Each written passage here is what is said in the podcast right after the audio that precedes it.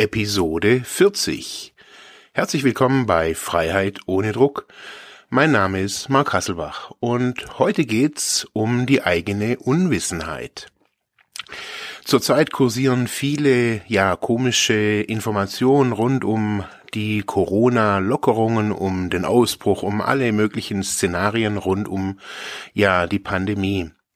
Und, ja, jeder wird, so wie äh, auch während einer Fußballsaison jeder zum Fußballtrainer wird und jedes besser weiß, wird jeder zurzeit zum ja, Virologen oder zum Epidemiologen.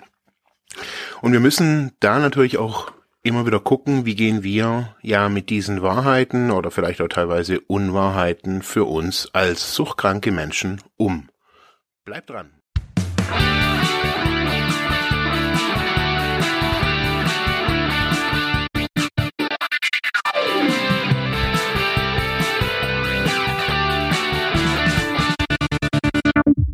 Geben Sie zu, was Sie nicht wissen. Einmal saß ich mit Freunden in einem Restaurant. Sie alle, besonders einer, wussten, dass ich kein Schweinefleisch esse. Das hatte keine religiösen Gründe, aber Schweinefleisch macht mich einfach krank. Schon der kleinste Bissen verursacht mir Kopfschmerzen und manchmal sogar Übelkeit. Egal wie verlockend dieser Speck aussieht oder wie sehr mir das Wasser im Mund zusammenläuft, wenn vor mir in der Pfanne ein Schweinekotelett brutzelt. Ich verzichte darauf. Wir befanden uns also in jenem Restaurant. Nachdem ich auf die Speisekarte geschaut hatte, kam der Ober und ratterte für uns die Spezialitäten des Abends herunter. Die Tortellini schienen sehr schmackhaft zu sein. Mir war aufgefallen, dass deren Füllung mit dem italienischen Wort prosciutto umschrieben hatte, aber ich achtete nicht weiter darauf. Das Gericht regte meinen Appetit an, und so bestellte ich es. Wir unterhielten uns über dieses und jenes. Dann brachte der Ober die Speisen und stellte den Teller mit den Tortellini vor mich. Ich nahm die Gabel und begann zu essen. Weißt du, was Prosciutto ist? fragte mein Freund. Ja, log ich. Deute darauf, sagte er. Ich wählte ein Stück Gemüse aus, das Sellerie glich, und stach mit der Gabel hinein. Da, sagte ich. Da ist er. Das ist doch nicht dein Ernst, oder? sagte er, deutete auf den Prosciutto. Ich merkte, wie ich rot wurde. Ich mag es nicht, wenn ich so auf die Probe gestellt werde, erwiderte ich. Ich weiß, was Prosciutto ist. Das, sagte er, ein Stück auf den Teller aufspießend, ist Prosciutto. Italienischer Schinken. Ich dachte, das würde dich interessieren, da du ja kein Schweinefleisch isst. Oh, sagte ich und schob den Teller zurück. Eigentlich verspüre ich gar keinen Hunger mehr.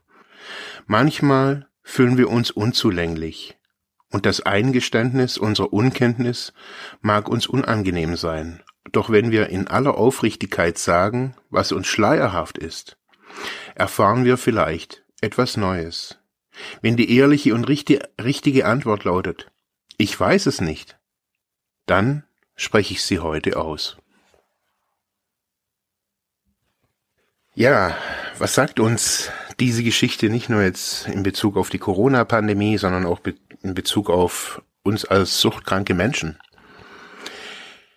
Ich glaube, wenn wir aktiv suchtkrank sind oder auch von den Verhaltensweisen eines suchtkranken Menschen noch ja im Wesentlichen gesteuert werden, sind genau diese Verhaltensweisen an der Tagesordnung, ähm, indem ich immer wieder erzähle, ja, das kenne ich, ich weiß, ich kenne mich aus und bla bla bla und gebe das dann auch ungefiltert so weiter.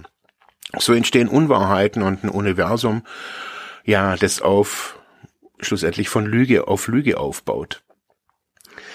Aktuell erleben wir das sehr stark, indem wir ja alternative Informationen über die Corona-Krise bekommen äh, aus unterschiedlichen Ecken. Ähm, das sind manchmal politisch rechte Ecken, linke Ecken, Umweltschutzecken, Verschwörungstheoretiker-Ecken, Reichsbürger-Ecken.